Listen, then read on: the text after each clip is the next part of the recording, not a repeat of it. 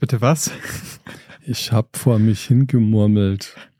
Das klang ein bisschen so wie bei Harry Potter, Slytherin.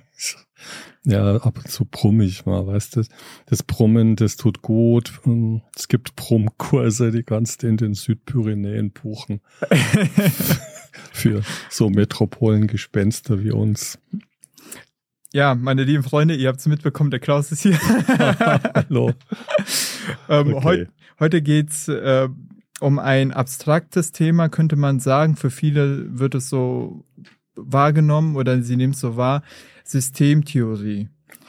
Das ist etwas, wenn man sagt, oh, Theorie, hm, aber dennoch sehr wichtig. Vor allem auch, wenn wir uns systemisch schimpfen wollen, sollten wir auch ein Grundverständnis davon haben, woher kommt das Ganze, wie funktioniert das und vielleicht auch auf der einen oder anderen Party mal erklären können, damit wir, äh, wie man so schön sagt, ich drück's mal platt aus, klug scheißen können.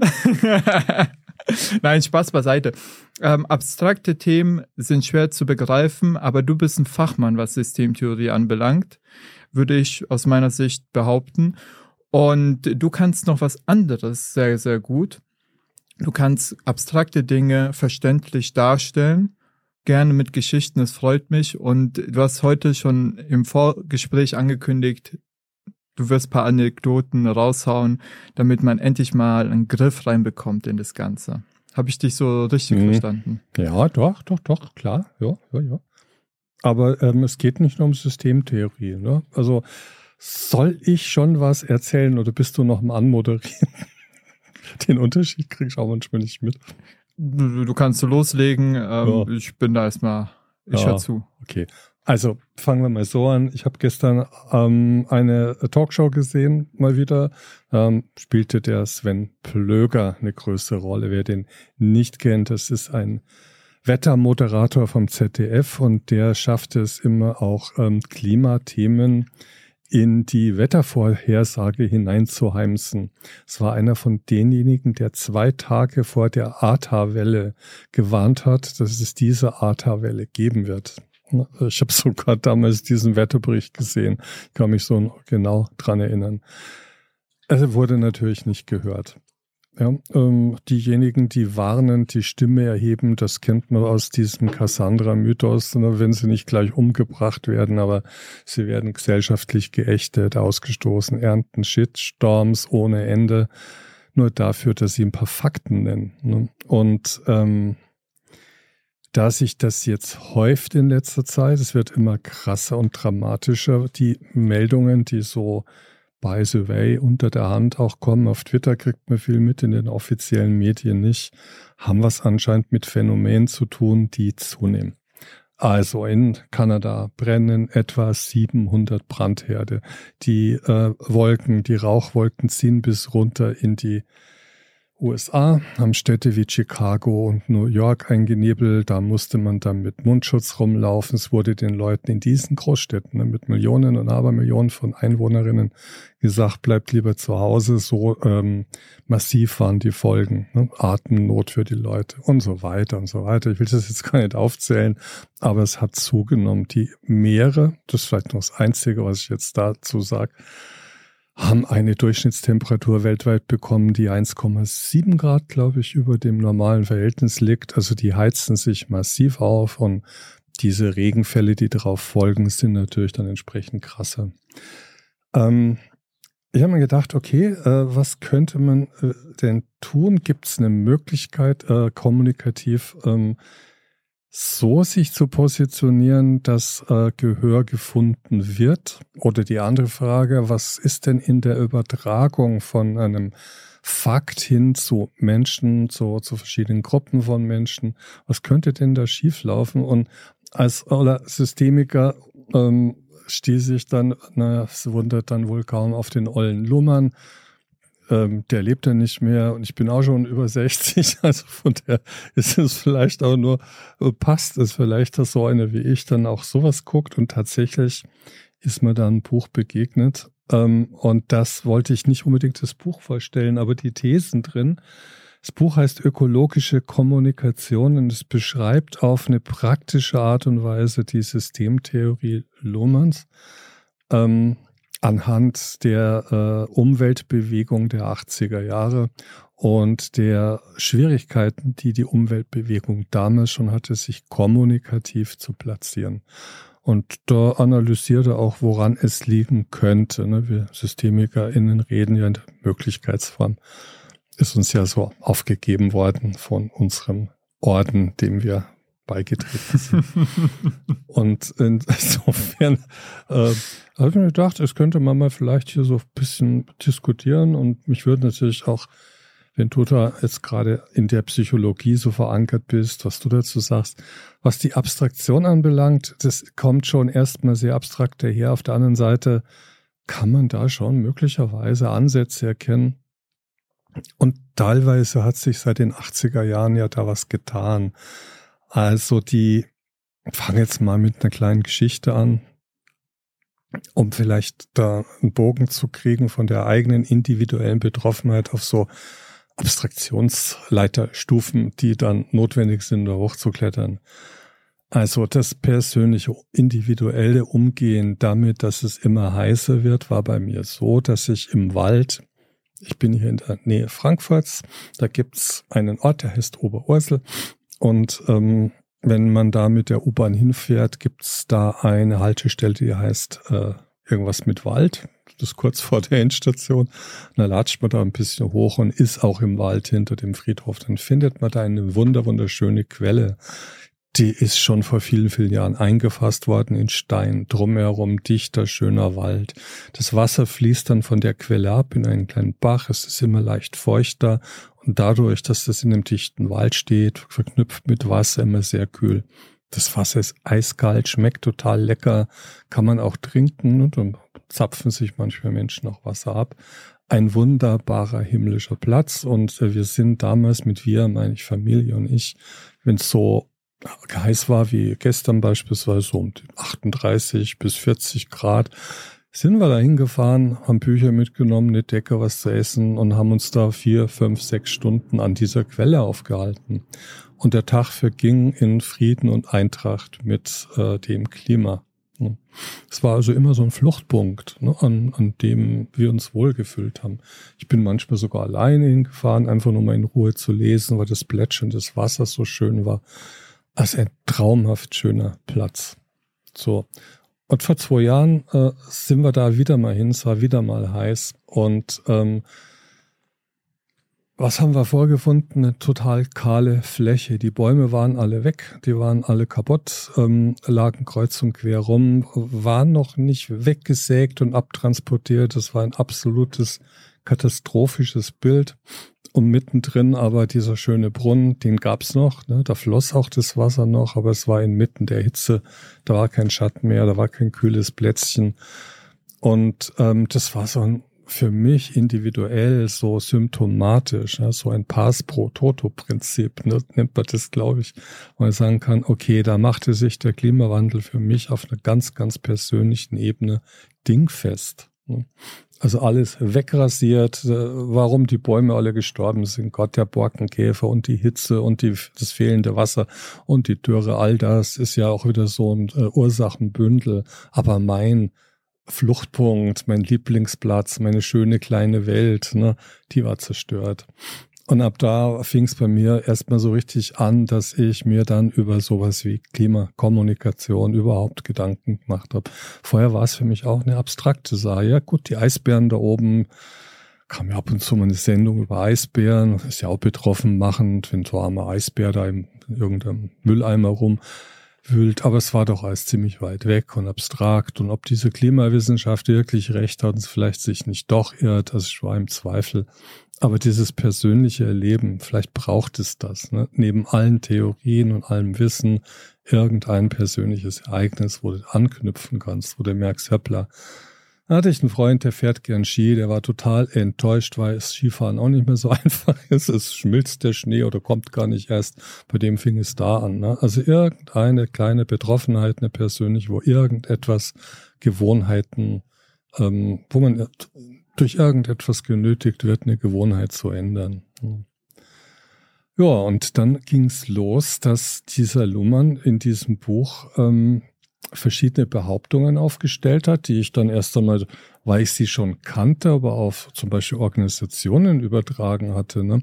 Also ein Satz, der da in dem Buch ganz merkwürdig aufsteht, war, ähm, dass Menschen sterben können. Es können Öltanker ganze Küsten kaputt machen. Es können ähm, Tiere verenden. Es kann die äh, Wasser fehlen oder zu viel Wasser runterkommen. All das hätte keine Relevanz, wenn es nicht in die Kommunikation kommt. Also das sind so Sätze, ne, wo ich denke, mein Gott, natürlich hat es Relevanz. Ne? Es ist doch eigentlich unabhängig davon, ob jemand berichtet oder ob das in die gesellschaftliche Kommunikation reinkommt. Das ist doch äh, ein dingliches Etwas außerhalb von uns Menschen. Und da wird es dann vorsichtig, weil wir ja auch behaupten in unseren Kursen vor allen Dingen, dass die Wirklichkeit aus Kommunikation besteht. Ähm, da kam ich langsam ins Schleudern. Könnte es sein, dass auch äh, Umweltphänomene Ergebnisse von Kommunikationen sind? Und wenn wir nicht kommunizieren oder es nicht kommuniziert wird, dann existiert das für uns nicht. Dann hat es keine Relevanz, was da draußen passiert. Und ist das so, dass die Natur eine eigene Stimme hat? Ist das ein eigener Akteur? Kann man sagen, äh, die Umweltbewegung ist so eine Art Anwalt der Natur. Ne? Da meinte Luhmann, nee, ist, ist nicht so. Die Natur ist kein eigenes System im systemtheoretischen Sinn. Oh, das sind schon Knacker. Ne? Und ähm, dann beschreibt halt schon erstmal, was ein System ausmacht. Aber das haben wir ja dann schon x-mal durchgekaut, muss man ja vielleicht nicht wiederholen. Aber ähm, was für mich vielleicht entscheidend war, ist, dass ähm, durch Kommunikationen Systeme entstehen. Das hatten wir ja schon. Sind wir uns da einig? Ja, das ist Autopoiesis und Kybernetik, also Autopoiesis als inneres strukturierendes Merkmal von Systemen, also etwas schließt aneinander an, in dem Fall Kommunikationen, und dadurch entsteht auch eine Differenz zu einer Welt, die nicht System ist. Und nun behauptet er, dass es ähm, so ausdifferenziert ist, dass wir viele Systeme mittlerweile Systemrealitäten haben, so dass man nicht mehr von zum Beispiel einer Gesellschaft als Ich, als Emergenz, als Entität sprechen kann. Es gibt die Gesellschaft nicht, sondern es gibt zerstückelte, fragmentierte Großsysteme, die sich in sich autopoetisch strukturell vollkommen unterschiedlich herangebildet haben. Als Beispiel nennt er dann das Wirtschaftssystem als Großsystem, die Religion, den Sport, die Kunst, ähm, das Wissen vor allem, das Wissenssystem. Das sind alles ähm, hochdifferenzierte, eigenlogige Systeme. Wow. Das heißt also, es gibt keine Gesellschaft, sondern funktional differenzierte Systeme. Und die sind wiederum in sich funktional differenziert. Das heißt, wenn du die Wirtschaft nimmst, dann ist die Wirtschaft kein einheitlicher monolithischer Block. Ne? Da gibt es ganz unterschiedliche äh, Wirtschaften, zum Beispiel die Autoindustrie, die tickt dann völlig anders als die Bauindustrie. Und was für die Bauindustrie vielleicht interessant ist, ist vielleicht für die Autoindustrie nicht so prickelnd. Also wenn durch ähm, einen Tornado Häuser zerstört werden, dann ist das eigentlich für die Bauindustrie eine feine Sache. Weil dann kriegen sie Aufträge, können Geld verdienen. Als eine andere Wirtschaftsform als die Autoindustrie Heute Morgen musste ich lachen übrigens, weil jetzt dauernd Bilder von schwimmenden Autos durch die Presse gehen. Also es gab jetzt viele, viele Überschwemmungen in verschiedenen Städten. In Spanien, Italien, Südfrankreich, in Saudi-Arabien, in Indien, in Pakistan, Mexiko, in, im Süden der USA. Und überall, es war jetzt in der letzten Woche so, überall siehst du dann Autos, die davongespült werden. Manchmal sogar mit Personen auf den Dächern, die sich da festklammern ist doch eigentlich für die Autoindustrie eine feine Sache, weil die werden ja alle wieder neue Autos bestellen.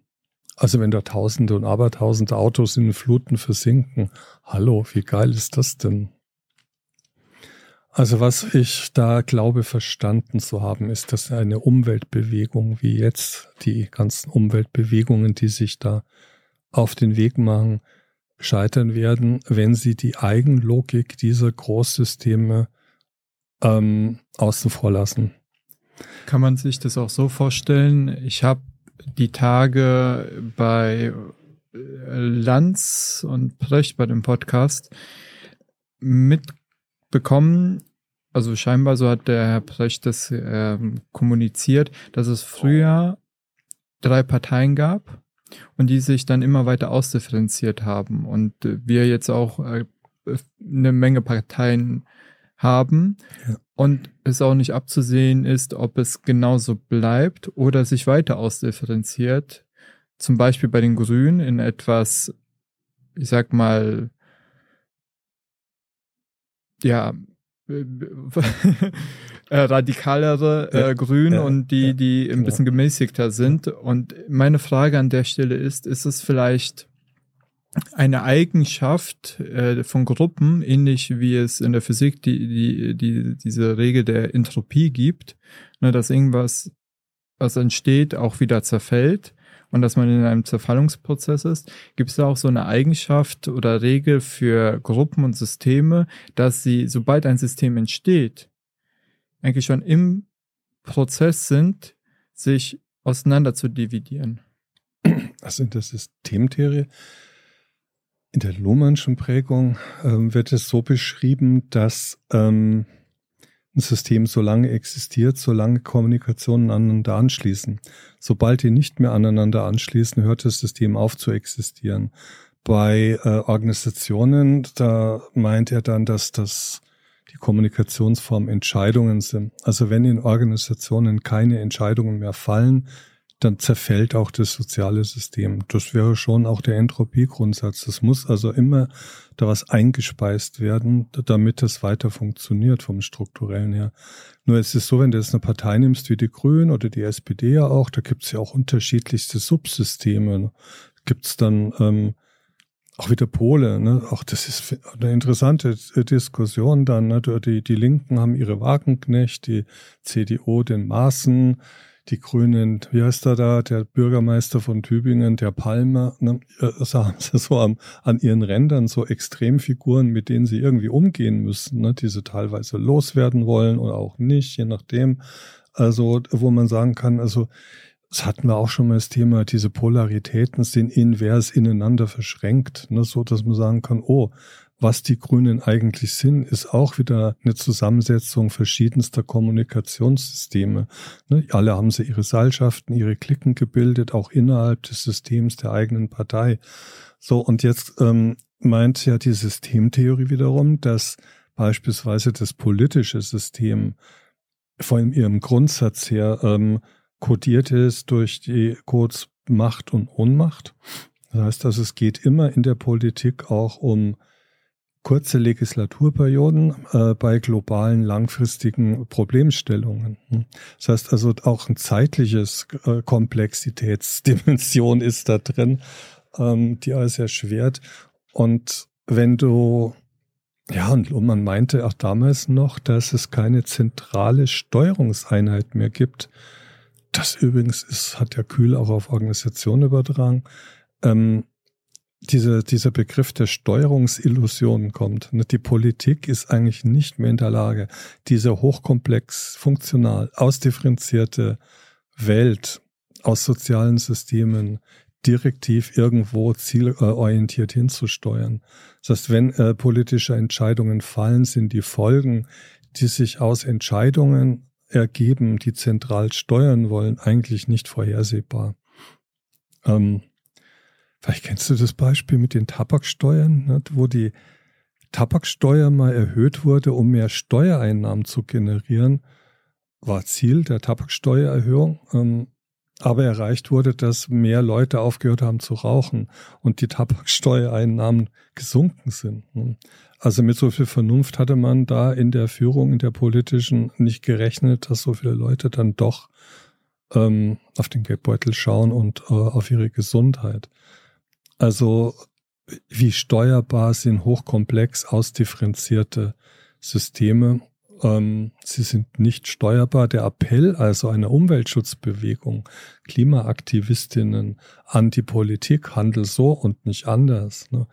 ähm, ist schwierig, weil äh, das diesen Macht-Ohnmachtsaspekt ähm, nicht berücksichtigt, die innere Steuerungslogik, weil es davon ausgeht, dass Politik was steuern könnte, wenn sie wollte, und weil man dann auch noch moralisch Individuen verantwortlich macht für ein ähm, eine Fehlsteuerung dann. Ähm, all das kennt man auch aus der Organisationsentwicklung, ist deswegen so herrlich übertragbar. Ne?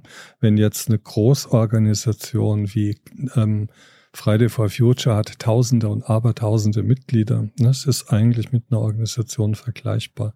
Die Last Generation genauso, also es, es sind keine kleinen Gruppen mehr, die arbeiten europaweit, haben sogar äh, eine Steuerungszentrale, wenn man so will, die schon die Aktivitäten festlegt und festlegt, wo man wann zum Beispiel Straßen blockiert. Das folgt schon einer Strategie. Ja, aber der Appell an die Regierung ne, versandet, weil man die Logik der politischen, der Systeme nicht anwendet. Hm. So, und das glaube ich, das hat er in dem Buch ganz gut rausgearbeitet, dass äh, es ein Kommunikationsproblem ist. Also Umweltprobleme meint er sind Kommunikationsprobleme.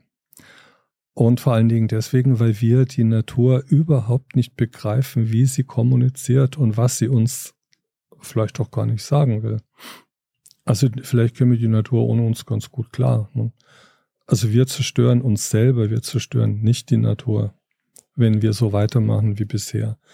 Ähm,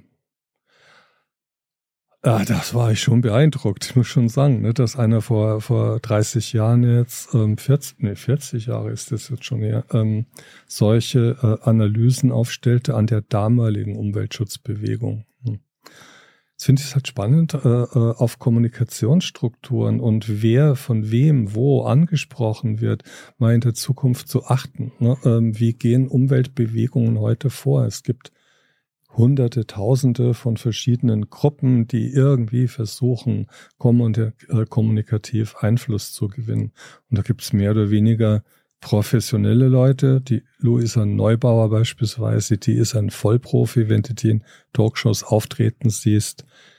Die ist einfach hervorragend eingestellt. Und ich habe auch das Gefühl, dass sie die Logiken äh, aus denen die äh, Menschen, mit denen da diskutiert wird, stammen, ganz gut anwenden kann. Sitzt da ein Wirtschaftler beispielsweise oder ein äh, Lobbyist der Wirtschaft, dann geht es viel um Preise, um Geld, um Geld haben, Geld nicht haben, was sind sinnvolle Investitionen, es geht um Nachhaltigkeitsdebatten innerhalb der Wirtschaft, inwieweit sie dann tatsächlich dann klimaneutral werden will und kann.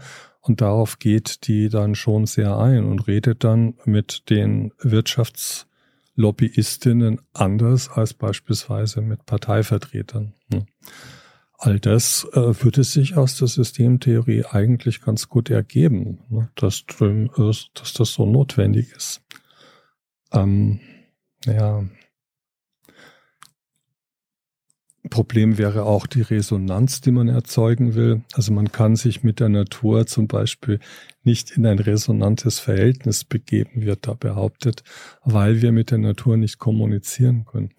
Die Natur ist autopoetisch an uns nicht anschlussfähig. Würdest du das auch so sehen? Also das sind so Sätze, kannst du mit der Natur kommunizieren? Ist dir das schon mal gelungen? Ich meine, du bist ja noch so jung, sagst du immer sozusagen, mein Enkel. Aber hast du schon mal erlebt, trotz deiner als du das gerade gesagt hast, dachte ich an diejenigen, die sich wie du in die Wälder begeben, um mal zu entspannen, um ja. irgendwie die Umgebung anders wahrzunehmen und auch sie fühlen möchten. Und da habe ich mir als Antwort auf deine Frage, vielleicht ist die Resonanz, wenn es sie gibt, ist ja scheinbar umstritten, eine, die auf jeden Fall auf einer ähm, Tastebene, also auf einer ähm, wirklich körperlichen Ebene vielleicht auch äh, vonstatten geht, vielleicht auch visuell, vielleicht auch ähm, ähm, auditiv, dann aber vielleicht eher einseitig. Aber wer weiß, es gibt ja auch Studien, die durchgeführt werden. Ich äh, weiß jetzt nicht, was ähm, die, konkret die Ergebnisse waren. Ich meine mal sowas gehört zu haben, dass wenn man mit Pflanzen spricht, das, war, das war die Studie in Harvard, ähm, dass es positive Auswirkungen auf das Wachstum hat. Also komm, ja. ähm, scheinbar gab es sowas, mhm. aber äh, habe ich nur mal irgendwo am Rande gehört. Da fand ich sehr spannend, deswegen ist es mir im Gedächtnis geblieben. Kann jetzt nicht genau sagen, was da ähm, als Ergebnis äh, stattgefunden hat. Aber dass es auf jeden Fall doch irgendwie auf mehreren Sinnen eine Möglichkeit gibt, in Kontakt zu treten oder zumindest von uns so wahrgenommen wird, dass wir in Kontakt treten. Und dann könnte man argumentieren, das, was du vorhin gesagt hast, dass das, was wir kommunizieren und die Realitätskonstruktion, die wir in unserem Kopf autopoetisch herstellen, ähm, ob das nicht vielleicht schon ausreicht, dass man sagen kann, ja, es ist möglich, sobald jemand es so wahrnimmt, dass es möglich ist. Ja, also ja. eine, eine gewisse Art ähm, der, der eigenen Realitätskonstruktion. Und dann wäre beides vielleicht vereinbar. Es gibt's und es gibt's nicht zur selben Zeit.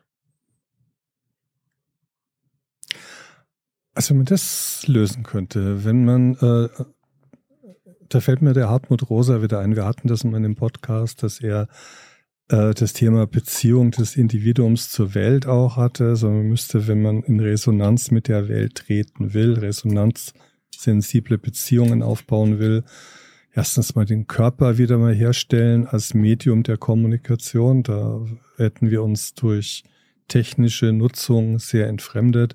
Es ist ein Unterschied, ob du in den Wald gehst und spürst und horchst und versuchst dich einzufügen oder ob du einen Film über den Wald anguckst oder gar im Smartphone dir so ein Bildchen von dem Wald anschaust. Das heißt, ähm, Resonanzsensibilität müsste hergestellt werden. Ähm, da gäbe es verschiedene Methoden und Techniken dazu. Und dann könnte die Umwelt, also damit meine ich jetzt die Natur, ähm, tatsächlich vielleicht zu einem Akteur werden. Äh, mit dem man dann tatsächlich Kontakt aufnehmen kann. Aber momentan ist so, dass äh, behauptet wird, dass auch die Umweltbewegung, da, da haben sie sich damals auch schwer dagegen äh, verwahrt und deswegen war auch die Systemtheorie für die Umweltbewegung nie so äh, interessant, ne? weil sie A, den Menschen rausnimmt. Es geht immer nur um Codes, um ähm, Programme, um, um, um äh, Begrifflichkeiten, um abstrakte Begrifflichkeiten. Und der Mensch ist ähm, eigentlich nur noch ein psychisches System in der Umwelt der Kommunikation. Das ist eine ganz andere Konstruktion. Systemtheorie kommt ohne Menschen aus. Das Wort Mensch kommt da auch nicht vor. Allerhöchstens in Form von Personen. Also hoch abstrakt alles. Andererseits kannst du natürlich damit auch ganz gut analysieren. Ähm, also wenn es gelänge, mit der Natur so zu kommunizieren, dass äh, da ein eigenes System Umwelt Mensch entstehen würde oder äh, Kommunikationssysteme menschlicher Art und aus der Natur, dann wäre es denkbar, dass man möglicherweise das dann in andere Systeme kommunikativ wie ein Dolmetscher übersetzen kann.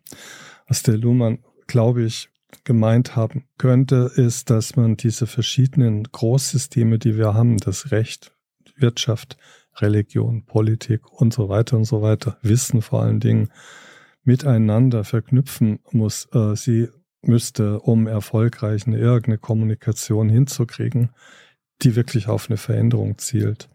Und das sind Probleme, die kommt mir, kommen mir aus der Organisationsentwicklung genauso bekannt vor. Also neulich war eine Teilnehmerin in einem Kurs, die sagte ja, wie kriege ich denn bei uns in der Firma sind mehrere tausend Mitarbeiter wirkliche Veränderungen installiert? Alle Versuche, die gestartet wurden, haben nur mäßigen Erfolg gehabt. Also Kulturveränderungsprogramme, die von außen quasi in die Kulturen hineingetragen werden sollen. Vor nichts anderem steht auch die Klimaschutzbewegung. Es muss eine neue Kultur von Leben her. Es müssten neue Lebensgewohnheiten etabliert werden, und zwar in relativ kurzer Zeit. Es ist ein gigantisches Change Management. Ansinnen. Ne? Und die Klimaschutzbewegung ist eigentlich nichts anderes als ein äh, Change-Agenten wenn du so willst, sind das Organisat gesellschaftliche Organisationsentwicklerinnen, die da versuchen, einen Change hinzukriegen. Aber das ist so gewaltig, weil das in die verschiedensten äh, tausendfältigen Kulturen hineinwirken soll, die alle ihre eigenen Logiken haben. Du müsstest also einem Menschen aus der Wirtschaft, ne, der tatsächlich in Zahlen denkt und in ähm, Optimierungsideen, in, in äh, Profitorientierungsideen ein anderes Konzept bieten als im spirituellen Menschen, ähm, der die Natur vielleicht als was Göttliches sieht. Du müsstest in einem Wissenschaft mit einem Wissenschaftler anders kommunizieren als jetzt mit einem Wirtschaftler wieder. Ne? Also und mit Juristen dann wieder auf einer ganz anderen Ebene. Ne?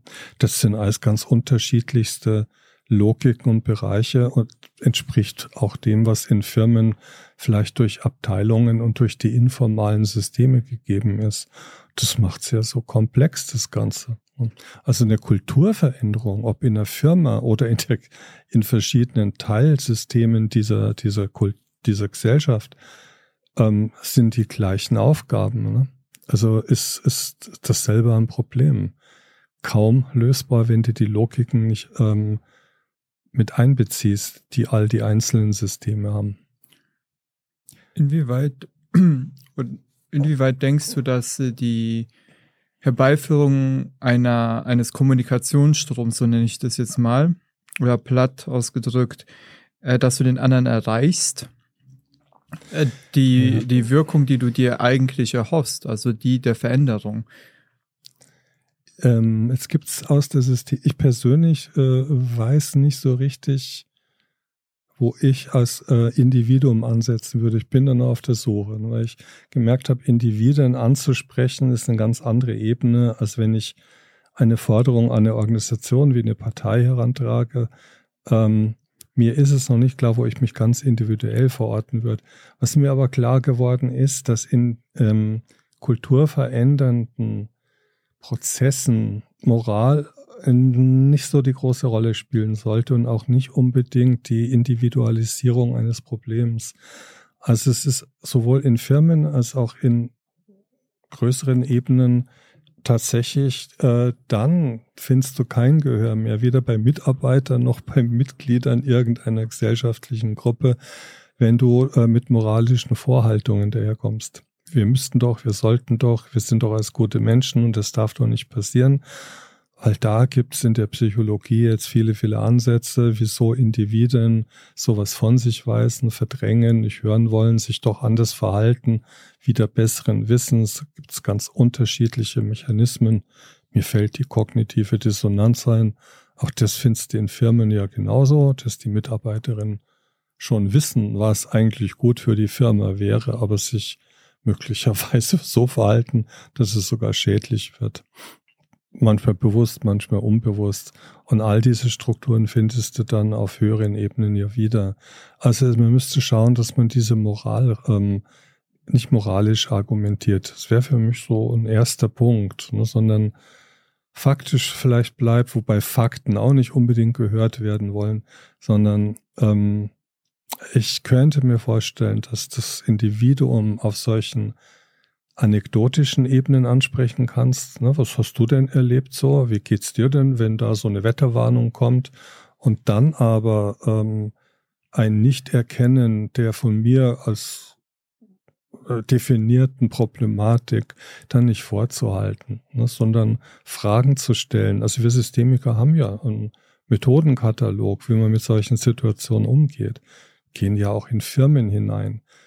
Wir könnten möglicherweise auch in die Umweltschutzbewegungen hineingehen und dort Kommunikationstrainings anbieten, aber nicht, wie überrede ich jemanden, also keine rhetorischen äh, Trainings, sondern wie kommuniziere ich wertschätzend, wohlwollend die guten Gründe der jeweiligen anderen Seite anerkennt, ähm, so dass ich an erste kleine Schritte in der systemischen Schleife erzeuge.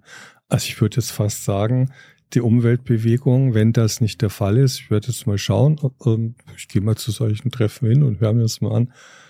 Die systemische Schleife würde mir einfallen. Kleine Schritte, moralbefreit, da ist schon eine äh, äh, Ethik dahinter, ne, die sagt, also es ist ethisch sinnvoll, die Natur uns zu erhalten, vielleicht auch selbst äh, eigennützig zu sagen, also wir brauchen die Natur, wir sind Teil von ihr. Wenn wir sie so weit verraten, dass sie äh, kaputt geht, dann gehen wir auch kaputt. Das ist irgendwie auch keine Moral mehr, das ist einfach ein Erfordernis, ne, also ich persönlich habe mir das ja so angewöhnt, ich erzähle Anekdoten, zum Beispiel die Geschichte von dem Brunnen, ähm, bewegende äh, ähm, Ereignisse, an denen ich erkennen kann, es hat schon was verändert. Mittlerweile kann jedes Individuum erkennen, dass das kein äh, wissenschaftsfähig ist. Na, 99 Prozent der Klimaforscher sagen, es wird immer krasser, immer schlimmer, stellt euch drauf ein. Und wenn ihr es nicht wahrhaben wollt, ja Gott, ähm, ist halt dann ein gesamtgesellschaftliches Problem. Also ich arbeite mit Geschichten, mit Fragestellungen. Ich versuche ruhig zu bleiben, wenn ich auf einen nervösen Eiferer treffe, der mir am liebsten eins reinhauen würde, weil ich äh, Sachen erzähle, die eigentlich von ihm fordern, seinen Lebensstil zu ändern, was ich aber nicht mehr fordern würde. Also ich habe die Moral rausgenommen und komme da eigentlich ganz gut damit klar. Ne? Im Wissen. Und dann versuche ich die Logik anzuwenden indem der Mensch, der mir gegenüber sitzt, ähm, sich bewegt. Das mache ich ja als systemischer Berater auch. Ne? Da gehe ich ja auch auf die Milieus ein, aus denen ein Mensch stammt, aus den Weltbildern, die da äh, existieren. Das ist ja alles Handwerkszeug der Systemik. Ich kann, glaube ich, schon mit dem systemischen Handwerkszeug innerhalb der Klimabewegung könnte man schon was voranbringen. Bin ich überzeugt. Wir hatten im Vorgespräch ja über Anekdoten gesprochen und du sagst auch, die Geschichten, die, die, die bringen etwas. Die können etwas, was andere Wortkonstellationen nicht tun können, wenn man sich was verbildlicht. Und ich habe dir das äh, Zitat von ähm, dem Rhetoriktrainer René Bobonus, heißt er, das habe ich vorhin nicht gesagt, ähm, mitgeteilt. Das fand ich auch sehr, ähm, sehr schön. Geschichten erfinden Informationen nicht neu, sondern bringen es in dein Herz. Ja. Also ja, sinngemäß, er hat es noch ein mhm. bisschen anders gesagt. Und was er auch gesagt hat, ich glaube, das war der Vortrag sogar ähm, Kraft der Rhetorik, äh, kann man sich auf YouTube angucken. Einen anderen Vortrag kann man sich auch von ihm angucken. Ich ähm, meine, es heißt Relevanz, da hat er etwas vorgestellt, was ich schon kannte aus den Weiterbildungen, aus den Präsenztagen, äh, das Wertequadrat. Aber ja. Er hat es nochmal anders hergeleitet.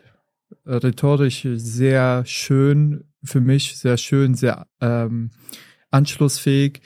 Und ich kann es nur empfehlen, kann man sich angucken. Ich habe es für einen anderen Kontext mal rausgesucht, das ist Minute 14. Äh, das bei Creator hat er da so einen Vortrag gehalten. Und, oder ab Minute 14 geht's so los.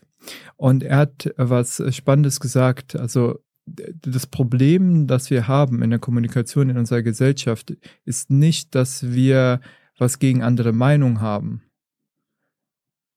sondern weil ähm, wir haben ein Problem damit, dass unsere Meinung nicht respektiert wird.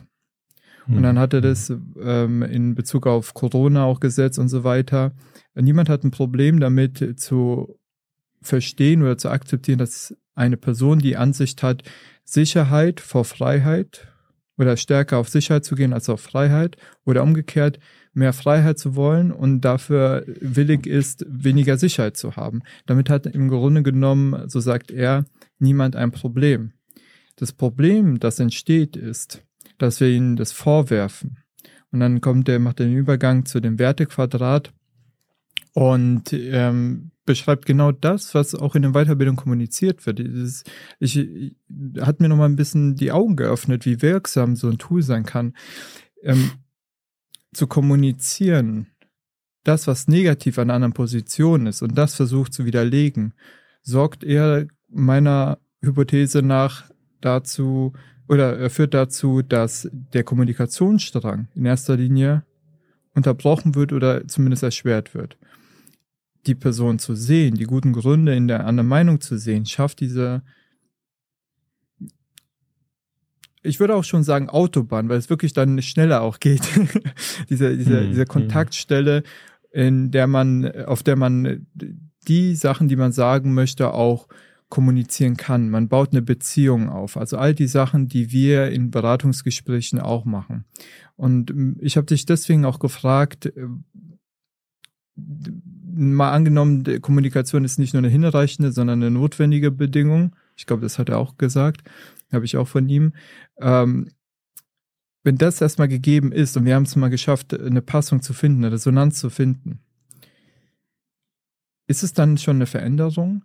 Und ich glaube, dass äh, viele Dinge nicht von allein dann geschehen oder selbst organisatorisch irgendwie vonstatten geht, weil wir den Rahmen gegeben haben, sondern dass sie durch den Einfluss unserer Rahmung eine andere Auswirkung haben. Was meine ich damit? Ich meine damit, äh, die Erkenntnisse, die zum Beispiel Kahnemann gemacht hat mit der Ver äh, Verlustaversion, das äh, sagt ja, glaube ich, auch dem einen oder der anderen etwas ähm, kurz, je nachdem, wie ich meine Nachricht äh, frame, ob ich das eher als einen Nachteil darstelle, was sie jetzt gerade erleben, jetzt verlieren die, das Unternehmen verliert gerade Kosten.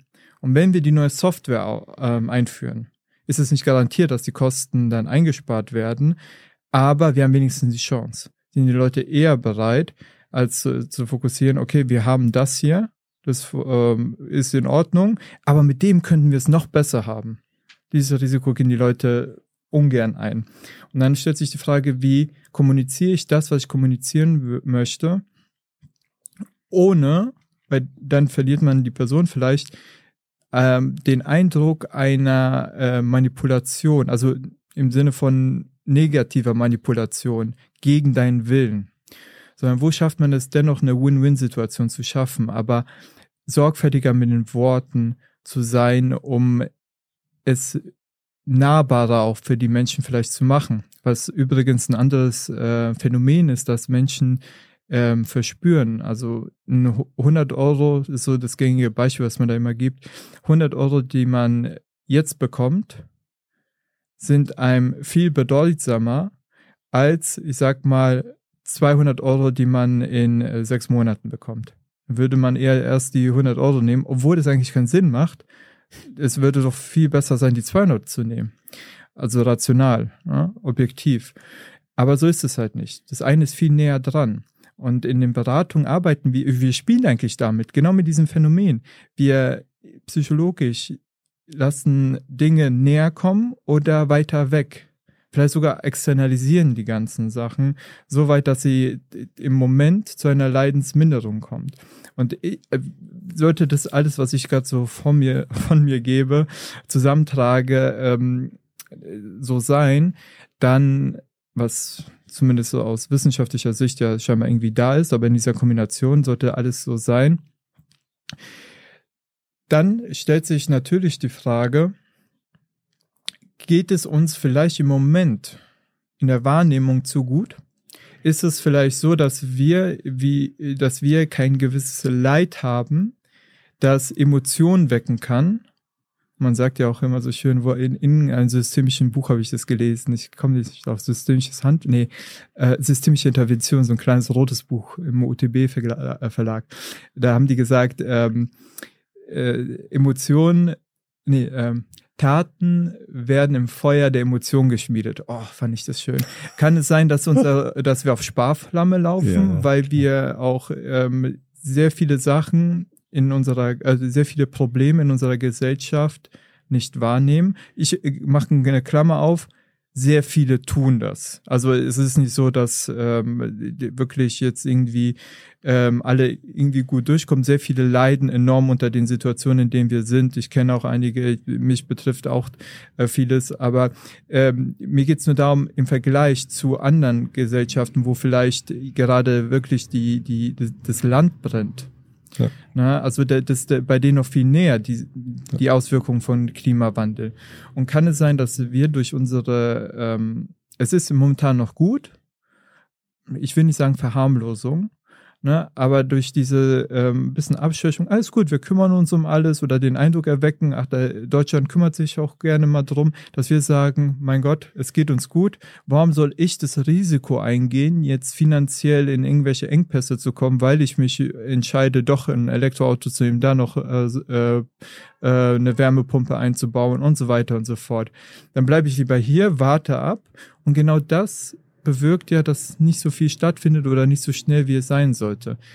Wäre es auch nicht eine Idee, auch wenn es, äh, auch wenn ich persönlich dagegen sprechen würde, aber ein wenig die Auswirkung ähm, ähm, zu spüren. Aber jetzt nicht jemanden leiden zu lassen, sondern auch öfter aufzuzeigen, was genau bedeutet. Bei gleichzeitigem Angebot der Lösung. Und ja. vielleicht wäre das in, in der Kombination auch mit die, der, ähm, de, den, äh, den Medien, die das ähm, ja rüberbringen an uns, ähm, noch besser zu fokussieren. Also die, was ich mitbekommen habe bei der Wärmepumpe-Diskussion, ich weiß nicht, wie es dir ging, und dann gebe ich den Ball gleich weiter, ich rede ja schon sehr viel, ähm, aber was ich mitbekommen habe, ist ähm, an sich es ist nachvollziehbar. Der Gedankengang von Habeck ist nachvollziehbar, wieso er, weshalb, warum, wann gemacht hat. Beim Heizungsgesetz auch. Wenn man sich längere Interviews mal anschaut und den Leuten die Gelegenheit gibt, es zu erklären, verstehen das auch andere, ähm, auch in der Opposition, verstehen das ja auch einige. Nichtsdestotrotz ist in dieser medialen Kurzlebigkeit, die ein Video eben hat, äh, so runtergestellt, so runtergebrochen, dass oftmals ein Eindruck entsteht, als wenn da jemand wirklich fahrlässig irgendwie ist und äh, fahrlässig handelt und anderem was Ungutes tun möchte. Was ist, wenn wir das anders angehen? Was ist, wenn wir, es muss nicht äh, überhaupt so sein, aber was ist, wenn wir längere Formate zulassen würden? Wenn wir äh, Diskussionen zulassen würden, ähm, die ähm, die zum einen es ermöglichen, tiefer in eine Thematik zu gehen, ähm, Fragen zu stellen, die eher systemischen Charakter haben. Ne, also nicht ähm, ja, also so dichotome Fragen, die, die dem anderen überhaupt keine Möglichkeit geben, anders zu mhm. antworten, weil ja. sie einen ja auch in die Schublade stecken. Ähm, also wenn es sowas gäbe und es auch interessant genug wäre, dass man sich es anguckt, weil wer guckt sich zum Beispiel auch Phoenix an? Ne? Also so ein, so ein, äh, man kann sich auch die längeren Formate angucken, aber es muss auch interessant sein. Aber wenn, das können Medien, sie können Informationen interessant machen. Aber wenn es da diese Plattform gäbe, wenn jeder sich wirklich hineinfühlen könnte, auch in die anderen Personen und verstehen könnte, um was es geht, könnte dadurch nicht eine Nähe entstehen, weil man das auch viel besser versteht, die Situation dann. Ja, ja. Wie siehst du das? Ja, ich sehe es genauso und da fällt mir wieder der Rosa ein, der sagte, eine, ein, ein Definitionsanteil von, von ähm, Resonanz ist sich gegenseitig berühren und bewegen. berühren und bewegen. Offenheit für die äh, andere Stimme, Geschlossenheit für die eigene Stimme, so dass man also sich selbst wahrnimmt, den anderen wahrnimmt, das wäre so eine tragende Grundlage, ne, ähm, die aber in der öffentlichen Diskussion äh, schwer durchsetzbar ist, weil es um Machtinteressen geht, ne, weil es um Zielkonflikte geht auch in der Gesellschaft. Jedes System hat andere Ziele, andere Motive, was es dann so schwierig macht, auf so einen gemeinsamen Nenner zu kommen. Aber ich denke, dass die Methoden, die wir anwenden als Systemiker in dieser Umweltdiskussion unabdingbar sind, ne? ähm, um ähm, Leute zu gewinnen, zu überzeugen, weil du sagst, auch persönliche Betroffenheit ist jetzt bei uns noch nicht so. Ich denke mir, dass es anfangen wird, wenn es äh, Konflikte um Wasser gibt. Und das fängt in Brandenburg ja schon an. Ne? Es gibt jetzt Gemeinden, die müssen Wasser rationieren. Und wenn es ums Wasser geht, ne, es, äh, Vogelsberg, hier ganz in der Nähe beispielsweise, hat jetzt der Landkreis verfügt, dass kein Wasser mehr aus öffentlichen zugänglichen Gewässern entnommen werden darf. Das ist natürlich eine Riesenkatastrophe für die Landwirtschaft da, die dann aus dem Grundwasser abgepumpt hatte bisher immer. Also das wird, denke ich, dann schon äh, heftige Debatten geben in Zukunft, ne, wo dann, wo wir uns ganz gut als Akteure dazwischen schalten könnten, ne, mit den Methoden, äh, die wir so entwickelt haben. Ne. Und ja, ja Ich habe hab dazu eine Frage. Ja, mach mal. Ähm, was ich gerade gesagt habe, widerspricht gerne mal dem etwas zurückhaltenderen Charakter von systemischer Arbeit. Also, dass man allerhöchstens Angebote macht ähm, und im Grunde genommen entscheidet immer der Klient. Und äh, das hat alles äh, auch seine Vorteile. Und wenn man sich aber die Welt anguckt und das, was Teilnehmende oftmals in Weiterbildung reinbringen, zumindest so wie ich es wahrnehme, vielleicht ist es auch selektiv jetzt, aber es, manche Sachen funktionieren anders. Ne? Also klar, man kann die Konzepte, diese Grundschemas, Schemata ähm, übernehmen. Man kann sowas, so, ein Grund, so eine Grundorientierung wie Wertschätzung, finde ich durchaus sinnvoll. Aber in manchen Bereichen ist, braucht es auch eine, eine etwas, ein etwas stärkeres Engagement, Aktivität seitens des Kommunikators. Also wenn ich jetzt als Führungskraft weiß, das muss jetzt so gemacht werden, sonst kommen wir in die Bredouille. Da, also ich, wünsch, ich würde es mir vielleicht auch anders wünschen, aber es muss jetzt gemacht werden. Ja. Dann muss ich ja aktiver was vorgeben. Ja. Das wäre dann nicht mehr das Schöne, ich mache dir ein Angebot und ich bitte darum oder ich hoffe, dass du die richtige Entscheidung triffst. Was, ähm, muss Druck, ja. was übrigens, ähm, weil wir jetzt darüber gesprochen haben, René Bourbon, oder ich gesprochen habe, äh, René Bourbonus hat es auch gesagt bei Kindererziehung. Ein äh, unglaubliches Problem. Wir erlauben einen Entscheidungsspielraum, den wir denen gar nicht zugestehen.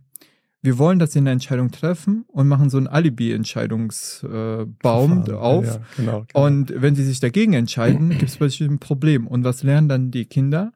Oder auch vielleicht die Mitarbeitenden oder mein Chef oder wer auch immer, äh, mit dem man kommuniziert, dass meine Entscheidung nicht äh, keinen Wert hat, dass das, was ich tue, äh, verkannt wird und diese Respektlosigkeit entsteht dann, ohne dass man es eigentlich möchte. Ähm, ja, da hast du das Phänomen ja, dass äh, Teile der Umweltschutzbewegung, und das gibt es ja in Firmen auch, ähm, mit drastischen Worten belegt werden, sowas wie Klimaterroristen ne, oder Ökodiktatur oder der Heizhammer. Ne? Also wo äh, autoritäre Figuren, Sozialfiguren ins Spiel gebracht werden, um die ganze Bewegung zu diskreditieren. Ihr seid, ne, da steckt doch der Vorwurf dahinter, ihr seid doch die hyperdemokratischen äh, Gutmenschen, ne, die auf Selbstorganisation bauen, aber jetzt äh, geht ihr her, beschmutzt unsere Kunstwerke, blockiert unsere Straßen, unsere Flugplätze, ihr beschmiert unsere äh, äh, Chats. Ne? In Sylt haben sie so einen, einen Privatchat orange äh, bemalt und ihr macht unsere Golfplätze kaputt. Das sind ja schon autoritäre Vorgehensweisen. Ne? Das äh, Luhmann hätte das auch als Sprache bezeichnet, als Versuch, ähm, eine Wirkung zu erzeugen in bestimmten äh, Systemen, wobei die Sprache nicht systemlogisch war. Man hat nicht in der Sprache der Wirtschaft gesprochen, wenn man einem Chef eines Konzerns den Privatchat orange anstreicht. Weißt du, wann man auch sieht, dass äh, die letzte Generation äh, mehr, also meine Hypothese mehr in Resonanz äh, gehen möchte mit der breiten Bevölkerung, ja, genau, ja. Die, dass sie sich jetzt nur noch auf die, die Sachbeschädigung sind es ja, soweit ja, ich es genau. juristisch überblicken kann, ähm, beschränken, die sich lediglich auf die höheren, die, die Oberschicht beschränken. Ja, ähm, ja, oder auf äh, ähm, äh, Werte mit einem hohen Symbolgehalt, also den Monet äh, Kartoffelbrei an die Glasschalbe zu klatschen, ist natürlich schon äh, die Botschaft hier, die Kunst äh, könnte euch äh, sonst wo hinstecken. Wenn der Klimawandel weitergeht, dann werden, auch die Kunstwerke kaputt. Also ähm, reagiert. Würde der Luhmann wahrscheinlich für nicht systemkonform, nicht für systemlogisch halten, so eine Aktion. Ne? Man müsste also ganz verschiedene Umweltschutzgruppen bilden, eine, äh, äh, die auf die Wirtschaft, äh, eine, die aufs Recht. Recht ist also ein Beispiel. Die Urteile gegen die Last Generation sind bundesweit vollkommen divers, vollkommen unterschiedlich. Ne? In München wurden sie jetzt von einem Landgericht freigesprochen, äh, von einer Autobahnblockade und in Berlin werden sie Monate ja, wo, ins Gefängnis gesteckt. Ne? Ja, das, das ist ja wie, wie alles so ein zweiseitiges Schwert, ja. weil ähm, das, das hat ja, das ist ja bedingt durch einen großen Vorteil, den wir hier haben, die Unabhängigkeit der, der ja, Gerichte. Ja. Also das ist, ich sehe das eher als ähm, tatsächlich Vorteil. Ja, aber aber was, erzähl erst mal aber, weiter. Ja, aber ich bin auch gleich fertig. Aber was für eine Systemlogik steckt wiederum in der Justiz? Da gibt's auch keine durchgängige, da haben wir Richterrecht und es kann jeder Richter anders entscheiden in Deutschland. Insofern ist es auch ein Vorteil. Aber dann kann ich ja als Bewegung in München ich weiß, ich fahre da 30 Tage ein unter Umständen. Ne? Gibt es da so ein anderes Polizeipräventionsgesetz als in anderen Bundesländern. Da muss ich da andere Aktionen bringen.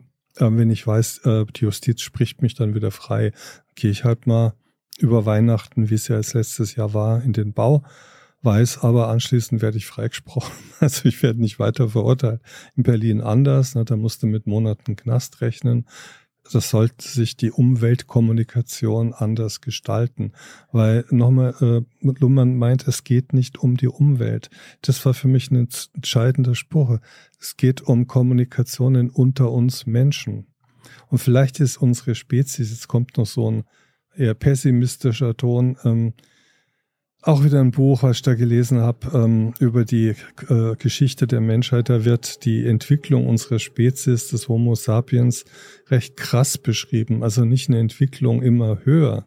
Das sind fast alle geschichtlich, Geschichtstheorien beschreiben Phasen, wo sich ein Mensch immer weiterentwickelt, weiterentwickelt. Und das Wort Weiterentwicklung kann ich schon nicht mehr hören. Vielleicht sind wir wirklich auf der Stufe von Höhlenmenschen stehen geblieben, weil ähm, was hat sich denn tatsächlich richtig verändert? Es ist eigentlich nur unsere Technisierung. Und das haben wir vorangetrieben.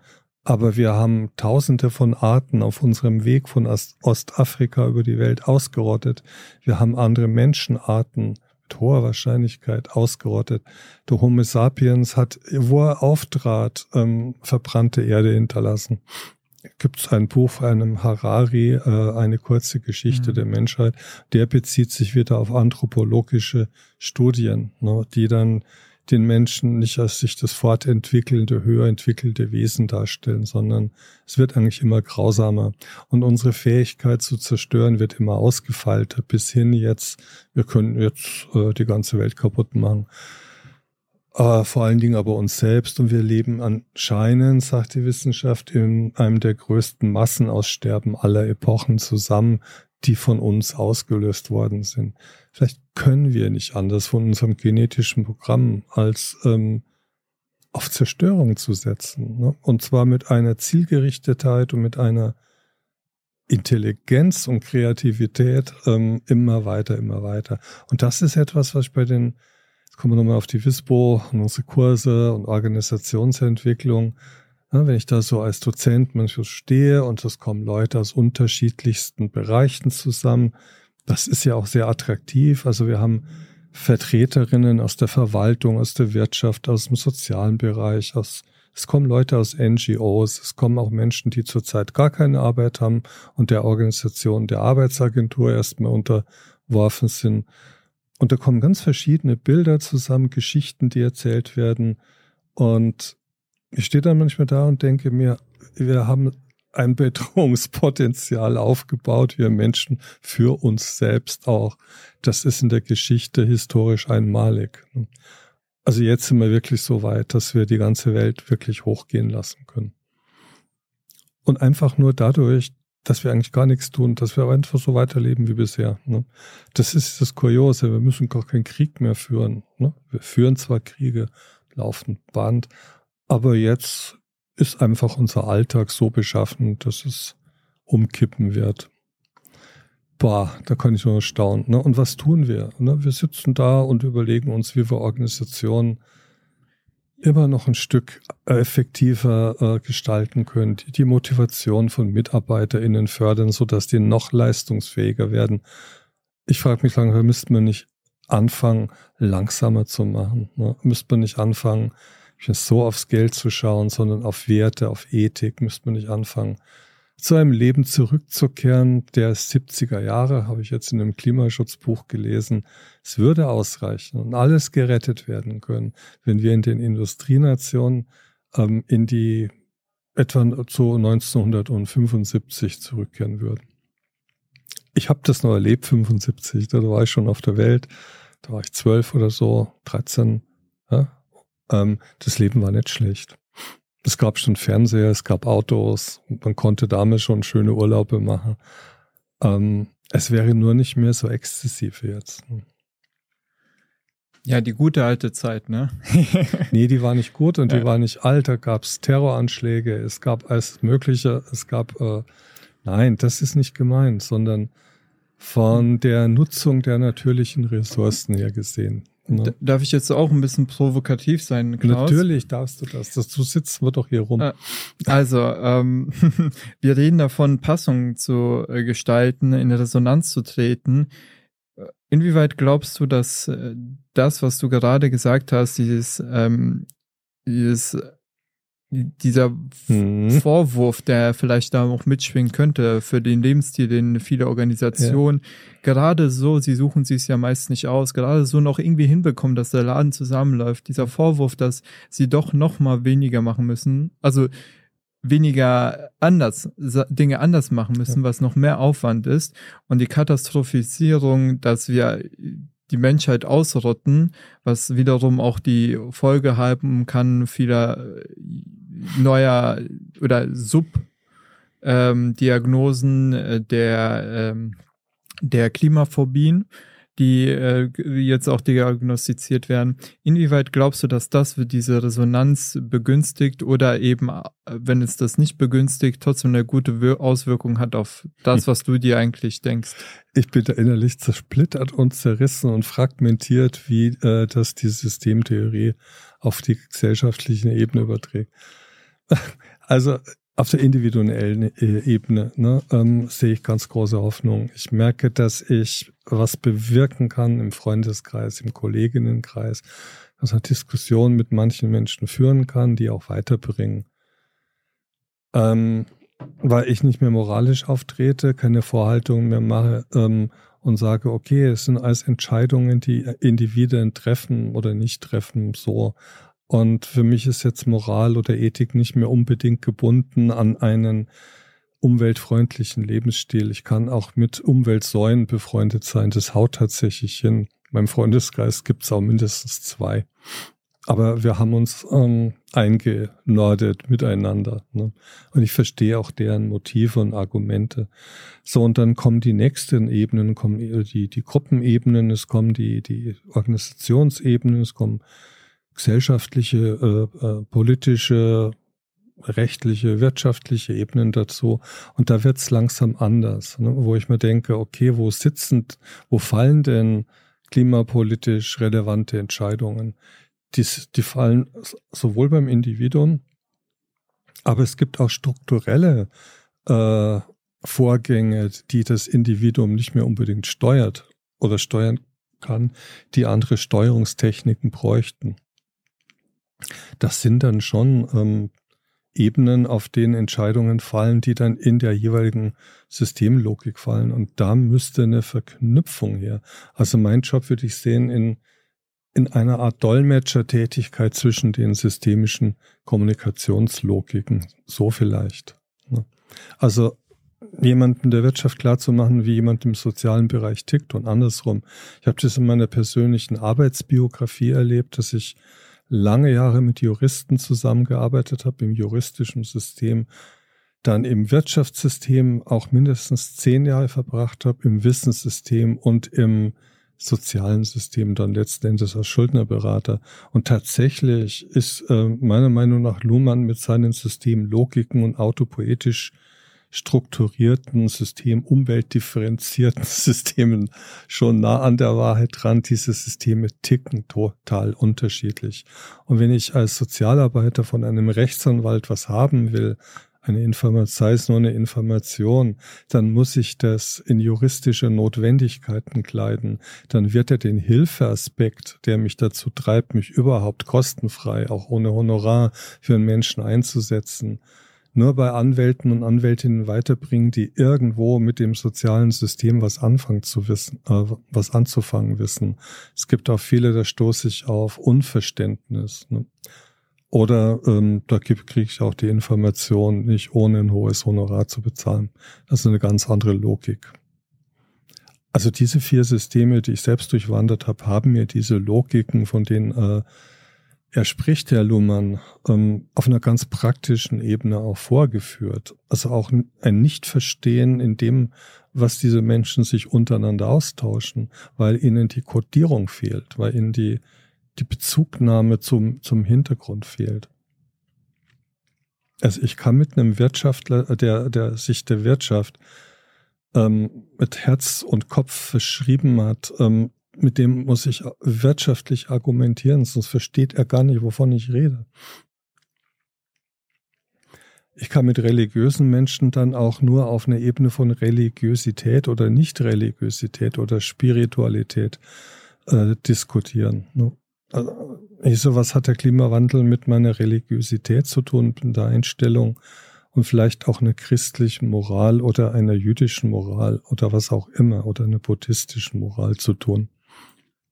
Und da merke ich schon, dass ich Anknüpfungspunkte finde, wenn ich mir Mühe gebe, die Sprache des anderen zu verstehen und für mich zu übersetzen oder danach zu fragen, was gemeint ist. Aber das ist ein Unterschied bei mir innen drin, ne, zwischen Individu Individuum und auch einer vielleicht pessimistischen Sicht auf die Art Mensch. Das ist ein Unterschied. Ne? Du merkst, oh, da habe ich einen Optimismus auf der individuellen Ebene aber wenn ich unsere Art und die Geschichte unserer Art angucke, da kann ich sagen, okay, also die Entwicklung, die wir nehmen, ist nicht die zu einer geistigen Höherentwicklung, Verfeinerung, wie das vielleicht bei Spiral Dynamics äh, so gesehen wird. Kennst du wahrscheinlich, ne? Mhm. Diese Farben, ja. die sich entlang so einer DNA-Spirale hochschrauben. Nee, wir sind aus diesem untersten Bereich eigentlich äh, nie rausgekommen. Also äh, einzelne schon Individuen, ne, vielleicht auch einzelne Gruppen, aber die nicht die Menschheit als Art. Wir sind, wir tun, ja, wir also, tun äh, Tieren unermessliches Leid an. Wir hauen Bäume um ohne Ende. Also wir gehen mit den anderen Lebewesen, wir schlachten sie massenweise ab. Ne? Und ähm, das ist doch keine Art, die friedlich in der Welt steht.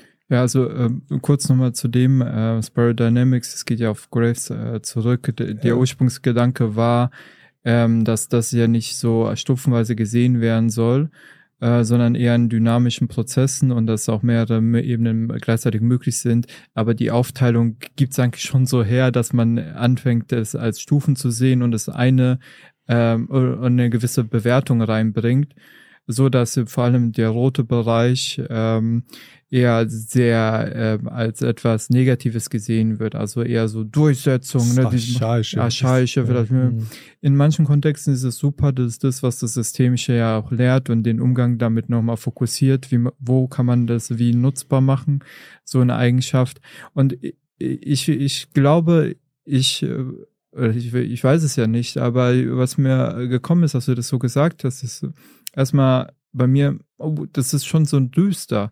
Aber gleichzeitig denke ich mir, hey, wenn du das schon so lange machst, mhm. ähm, dann kommt ja irgendwann mal ja auch eine gewisse Art des, des, der Ernüchterung und des Frustes vielleicht auch. Und das ist auch etwas, was ähm, zumindest die letzte Generation, äh, Generation in Interviews sagt, äh, was der Grund dafür ist. Ne? Dass, dass endlich soll mal was passieren.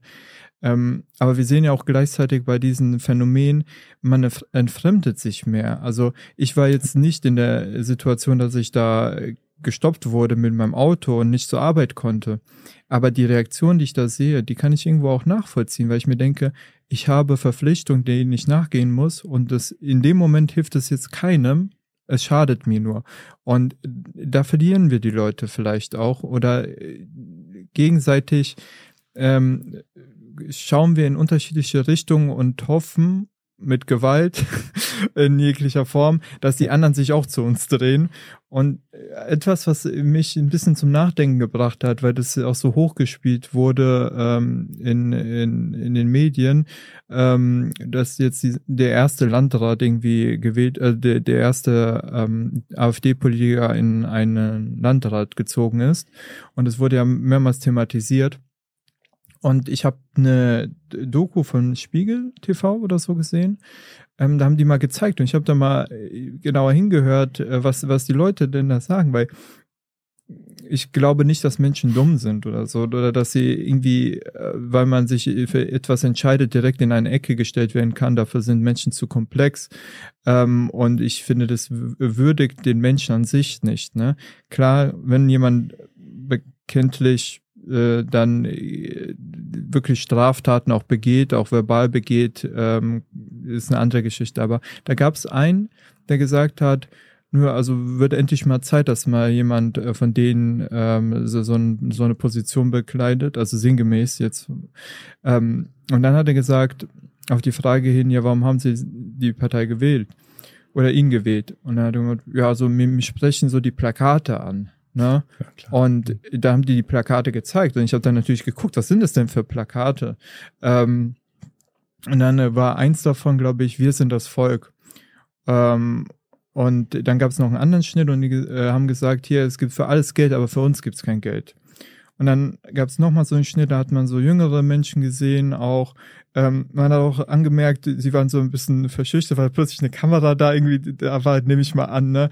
Und ähm, sie, sie haben sich aber auch vor die Kamera getraut und haben auch äh, zumindest ordentlich kommuniziert, was deren Anliegen ist. Und ähm, fand ich nachvollziehbar. Also diese Bedarfe, die da sind, so hey, ich will auch eine Identität hier haben als in Deutschland. Ich meine, ich lebe hier, ich bin vielleicht auch stolz, hier in diesem Land ein, äh, ein Teil davon zu sein, einen Beitrag zu zahlen. Und ich möchte auch, dass äh, sich um mich gekümmert wird irgendwo, weil es ist gerade eine schwierige Zeit und das ist doch legitim. Das will doch jeder. Ähm, das, ich sehe da auch keinen Unterschied ähm, zu, außer vielleicht in der Ausprägung natürlich klar, ähm, wenn jetzt jemand aus dem Kriegsland hierher flüchtet, der möchte ja auch Unterstützung bekommen, ja auf einem anderen Niveau und das ist eine andere Situation, verstehe ich. Aber das ähm, vereint uns doch. Es geht doch darum, es sind schwierige Zeiten, auch mit dem Klimawandel und es kommen vielleicht noch schwierigere Zeiten auf uns. Aber wir gemeinsam als eine Gesellschaft wir können auch sagen, die deutsche Gesellschaft, die sich dadurch definiert, Probleme anzupacken, gemeinsam, integrativ, mit Menschen zusammen, egal wie sie aussehen, egal wer sie sind, aber wir packen es gemeinsam an. Das könnte doch etwas sein, was mehrere Leute anspricht. Und zu sagen, hier, pack mal an, ähm, wir, wir machen, äh, gut, jetzt, jetzt komme ich ins Utopische. Also wir debürokratisieren das Ganze. Wir bringen die Leute, die auch hier sind, die sich ebenfalls als Teil dieser Gesellschaft sehen wollen. Also viele, die, äh, meine Eltern kommen ja auch aus Polen hergekommen sind, die wollen ja Teil dieses, dieser Gesellschaft sein. Und äh, ich glaube, das, da können wir doch ansetzen. Und wenn wir das fokussieren und ich glaube auch medial öfter mal zeigen, dass es, ähm, dass wir doch viel näher beieinander sind, als wir vielleicht wahrnehmen. Und dass wir vielleicht alle Abstriche machen müssen, weil es eine scheiß Zeit ist. Aber wenn wir zusammenhalten, wenn wir es gemeinsam anpacken, weil die Stärke haben wir als Land, als Gesellschaft, dann kann es uns später wieder gut gehen. Vielleicht sogar noch besser als jetzt. Unser Standard, Lebensstandard wird besser. Und vielleicht ist das ja etwas, was gerade wir, die geschult werden in der Kommunikation, in den guten Grund in Dingen zu sehen und die Fertigkeiten besitzen, eine Brücke schlagen zu können zwischen diesen Bedarfen. Vielleicht können wir da ja wirklich was für diesen Klimawandel tun, denn alleine werden wir es nicht schaffen, auch nicht als Land. Wir müssen das gemeinschaftlich, international irgendwie gewerkstelligen, weil das genau das ist, was auch diese, die Klimaforscher sagen. Es muss gemeinsam was getan werden. Und das könnte unsere Aufgabe sein, die wir tagtäglich für den Klimawandel mit unseren Fertigkeiten tun können. Boah, das war eigentlich ein super Schlusswort. Ja, mal, wie, wie viel Zeit haben wir denn noch? Also wir sind jetzt, glaube ich, eine Stunde und 13 Minuten unterwegs. Aber ich fand es äh, sehr schön, über dieses Thema zu reden.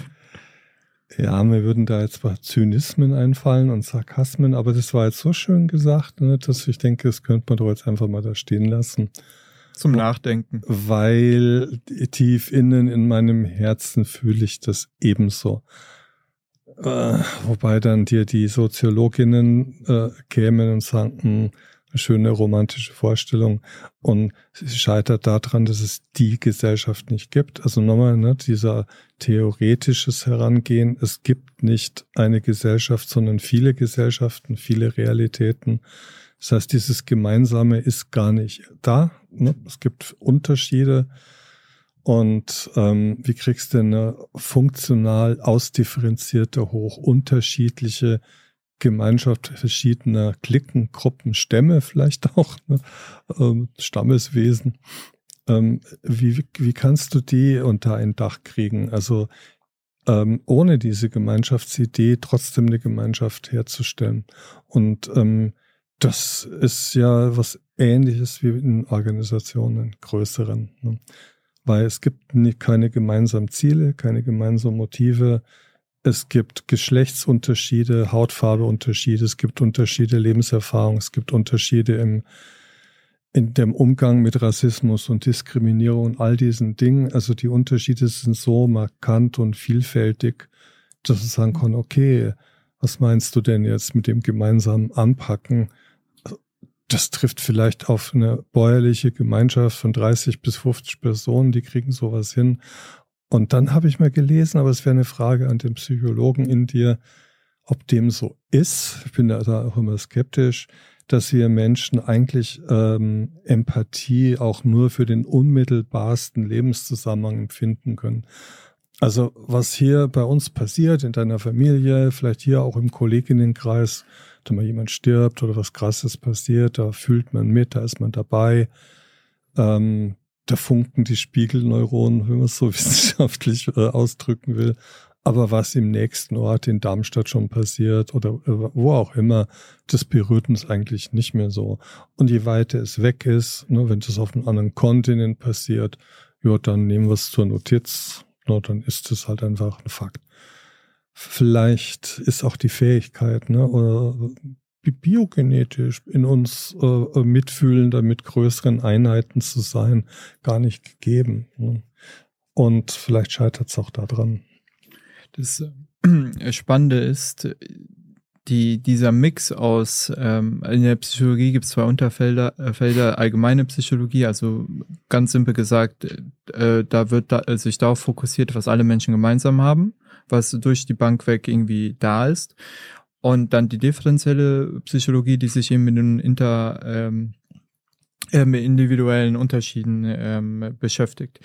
Und äh, das habe ich ein bisschen von der, äh, aus, aus, aus der äh, schönen ähm, Entität-Argumentation, die du da gebracht hast, äh, dass die Soziologen das sagen würden. Also anscheinend gibt es ja die Masse der Soziologen. Es gibt zwar nicht die Gesellschaft, aber es gibt auf jeden Fall die Soziologen. Also bis dahin nee, geht die Idee. auch nicht. Es war ja, falsch ausgedrückt. Äh, ja, ich, ich spiele gerade ein bisschen, weil ich weiß, dass du das äh, ja. genauso machst und gerne äh, machst. Ähm, nein, einfach nur um ähm, ich, ich will ich ich, ich sehe den äh, Punkt ich will mich darüber nicht lustig machen ich sehe den Punkt ähm, es ist gut zu schauen und immer wieder zu schauen, ist es denn so oder machen wir uns das vor? Gibt es überhaupt die Gesellschaft? Weil momentan, wenn man sagen würde, es gibt die Gesellschaft, dann würden wir dem nicht gerecht werden, was viele empfinden. Und zwar, dass ich nicht repräsentiert werde oder dass meine Meinung nicht gesehen wird. Deswegen ist genau dieser Blick, genau dieser, dieses Argument so wichtig. Die Frage ist nur, was machen wir damit? Bleibt es denn bei dem Unterschied? Dann fokussieren wir den Unterschied allein, dass wir es gestatten. Festigen. Ja, das ist den Klimawandel, den wir einfach machen lassen. Oder nehmen wir das auf und überlegen uns, wie wir diesen Unterschied wieder in ein gemeinsames, nicht Gesellschaft, muss ja nicht wirklich was sein, aber ein gemeinsames Gefühl bringen können. Denn die Gefühle und Emotionen können uns zu Taten bewegen. Die Frage ist nur wie. Und das ist nicht einfach, weil wir tendenziell ja veranlagt sind, das Negative stärker zu bewerten. Ich glaube, der Faktor ist zwei. Also es variiert zwischen, ich glaube, 1,5 und 2,5. Also irgendwas, also sagen wir einfach mal zwei, das ist so ein guter Mittelwert. Kann man nochmal nachschauen. Ähm, die negativen Informationen sind für uns zweifach so bedeutend äh, wie die positiven Informationen. Und wie schaffen wir es, diesen, diesen, dieses Gewicht wenn wir im Fitnessstudio sind, dieses Gewicht zu heben hm. mit unseren Fertigkeiten, die wir als Kommunikationskünstler ja irgendwie ähm, haben. Ähm, wie schaffen wir es, das auf tagtäglicher Basis, nicht im Großen und Ganzen, aber auf tagtäglicher Basis in unseren Interaktionen zu fördern? Ich habe eine Idee. Ja. Durch Nachahmung. Also äh, ich oh, merke durch das Tun. Also eine letzte Anekdote. Meine Frau und ich, wir haben unser Auto abgeschafft. Das war reparaturbedürftig. Dann haben wir in der Werkstatt gefragt, wie viel es kostet. Dann gesagt, oh Gott, jetzt wieder so einen Haufen Geld hinblättern. Wir haben mal überlegt, wie oft benutzen wir es eigentlich. Und es gibt ja so eine Theorie, dass die meisten Fahrzeuge eigentlich Stehzeuge sind, wenn man wirklich mal misst, wie oft man unterwegs ist. Also haben wir es abgeschafft. Und ich muss mir sagen, mir fiel es am Anfang wirklich schwer. Es war so eine Art Trauer und Schmerz da und Trennungsschmerz. Also ich habe seit meiner Jugend ein Auto gehabt. War nie eine Phase ohne Auto. Ich glaube, seit meinem 18. Lebensjahr, also seit 48 Jahren fahre ich Auto. Ne? Und ähm, die Verfügbarkeit über äh, Mobilität war der Hintergrund. Ich habe es vielfach in meinem Leben tatsächlich nur selten gebraucht. Dann gab es wieder Phasen, wo ich es häufiger. Aber worauf ich hinaus wollte, äh, ich habe dann bewusst entschieden, ich probiere es jetzt mal aus und guck, was es mit mir macht. Ne? Geld, ein neues zu kaufen, gebrauchten, war genug da. Es war also nicht so ein der finanzielle Druck, sondern eher tatsächlich, ähm, probier's doch einfach mal aus, wie du ohne Auto hinkommst und was es mit dir macht. Die erste Woche war schwer. Ne? Das war wirklich, also äh, die, die Möglichkeit nicht zu haben, sich mal kurz ins Auto zu setzen, auf einen Hügel zu fahren, an einen schönen Platz zu laufen mit toller Aussicht, sowas oder mal am Wochenende kurz eine Spritztour. Aber jetzt hat sich das eingependelt und meine, äh, äh, mein, mein Bezugsrahmen, mein System, die Systeme, in denen ich mich bewege, sind erstaunt ohne Ende und fragen genau das, wie es mir damit geht. Ähm, bei mir kommt nicht die Forderung, schafft eure Autos ab, sondern ich erzähle einfach nur von mir von meinem Trennungsschmerz, von dem langsamen Change in mir und jetzt bin ich eigentlich überzeugt und merke, okay, erstens mal ist es viel, viel günstiger, zweitens ist der CO2-Ausstoß weniger geworden und wenn, kann ich mir ins mieten. Das geht hier in so einer Metro Metropole wie Frankfurt vollkommen problemlos und ist auch billiger, als ich dachte. Ne, es ist gar nicht so teuer. Also von den Kosten, wenn ich ab und zu ein Auto miete oder mal das Taxi benutze, ähm, habe auch das 49-Euro-Ticket, bin ich jetzt monatlich weit günstiger als mit Auto, das nur rumsteht. Und sowas wirkt. Sowas wirkt. Mal nur kurz. Ja.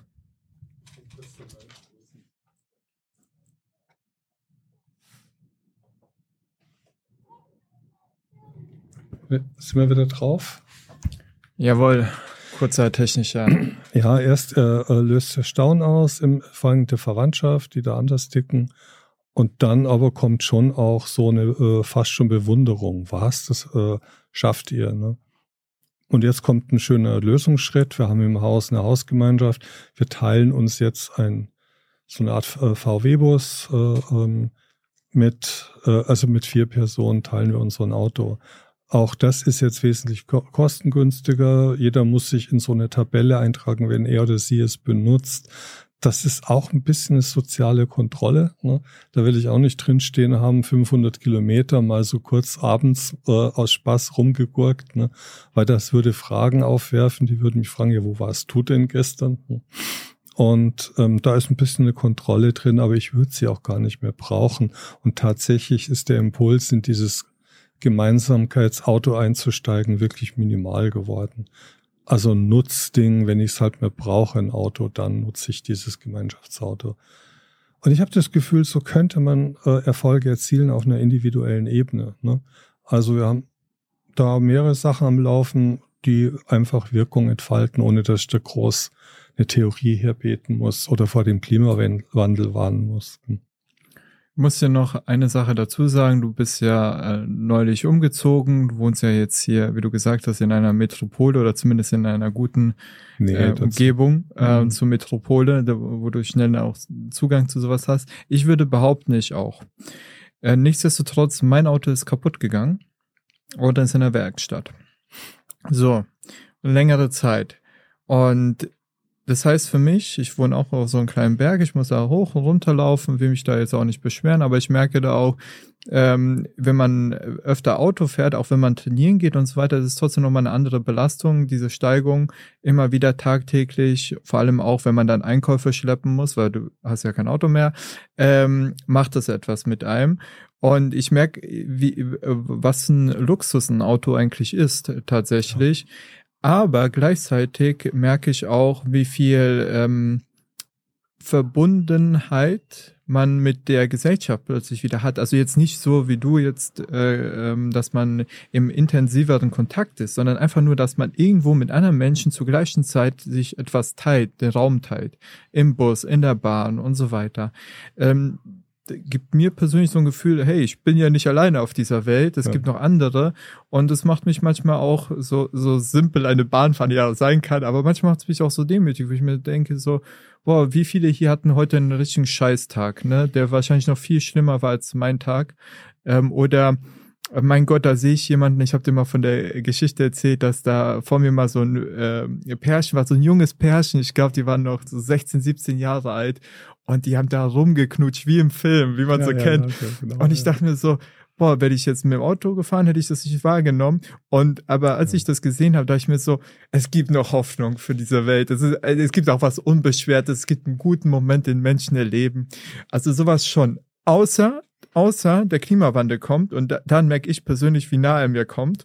Wenn der Klimawandel in Form von diesen extremen Gewittern kommt und dann plötzlich Bäume oder irgendwelche Anlagen bei der Bahn ausfallen, Bäume auf Gleise stürzen oder sonst was und die Bahn nicht fallen, äh, fahren, dann habe ich richtige Schwierigkeiten nach Hause zu kommen oder eben auf Arbeit oder sonst wie und muss das Taxi nehmen. Und wenn ich das Taxi nehmen würde oder halt ein Uber, ist so ungefähr dasselbe dann, ähm, kostet das enorm viel.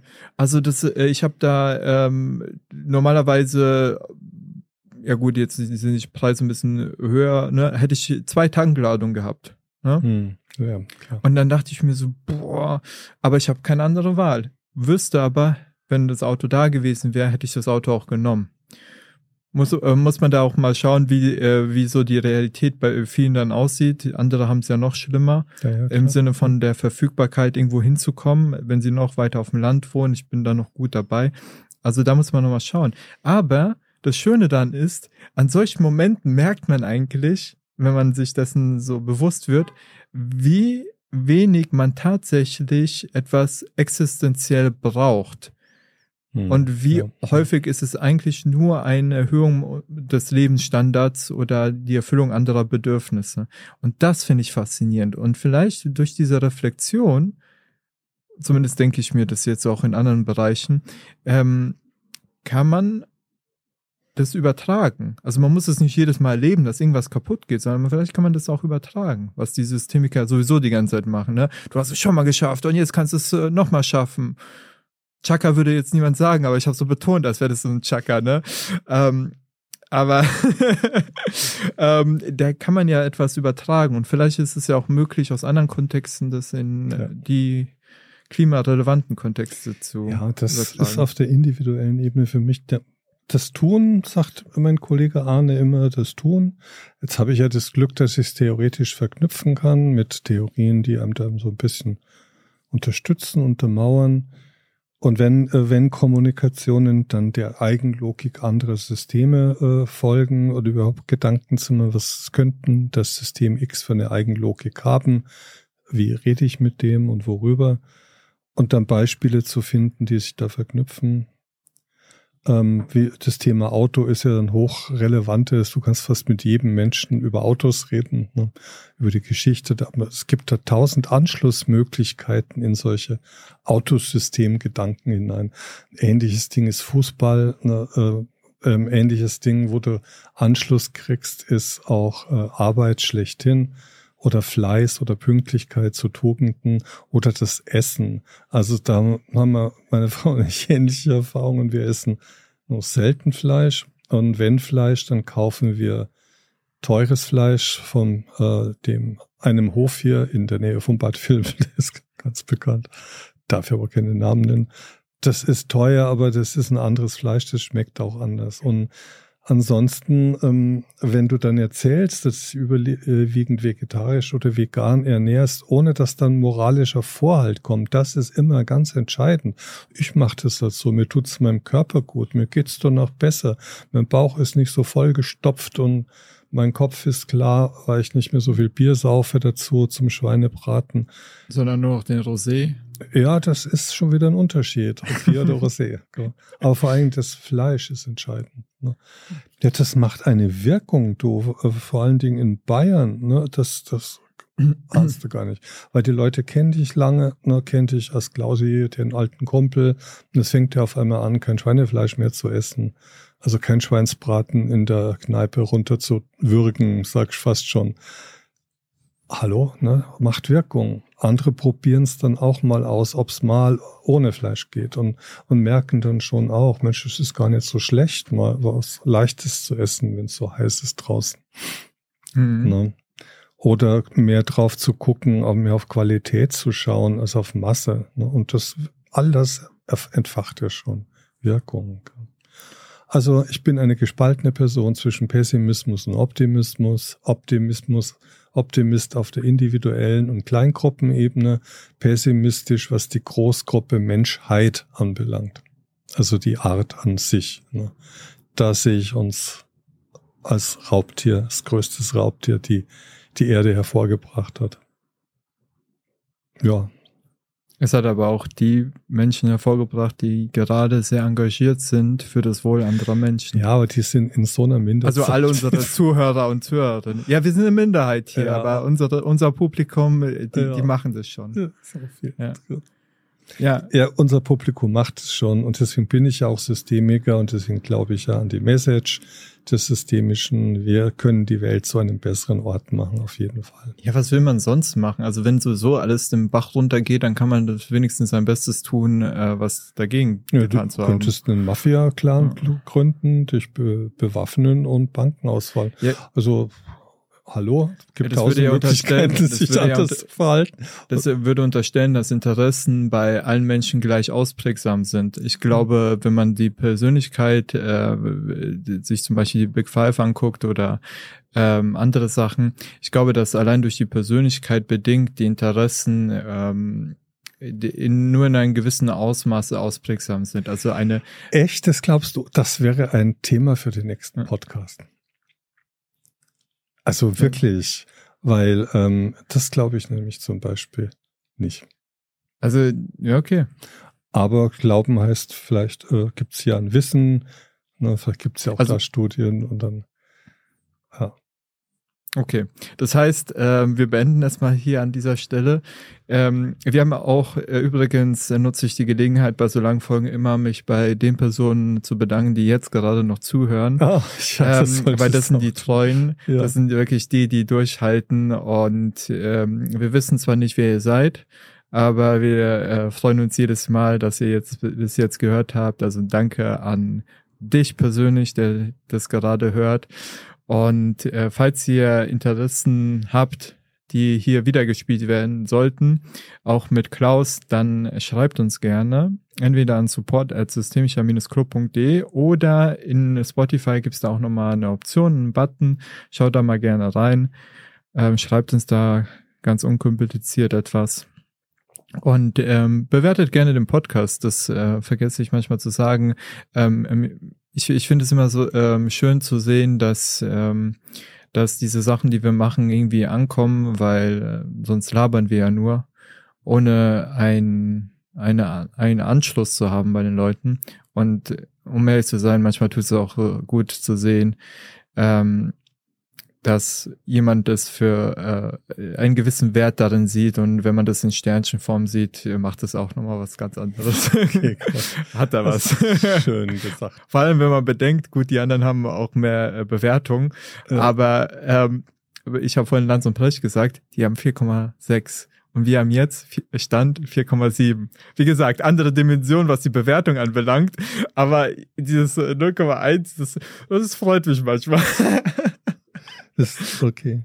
Ja, Klaus, vielen Dank, dass du da warst. Ja, gern ähm, geschehen. Gern bewerte auch nochmal gerne den Podcast. ja, okay. Und ähm, ja, wir ja, sehen uns das nächste Mal. Bis zum nächsten Mal.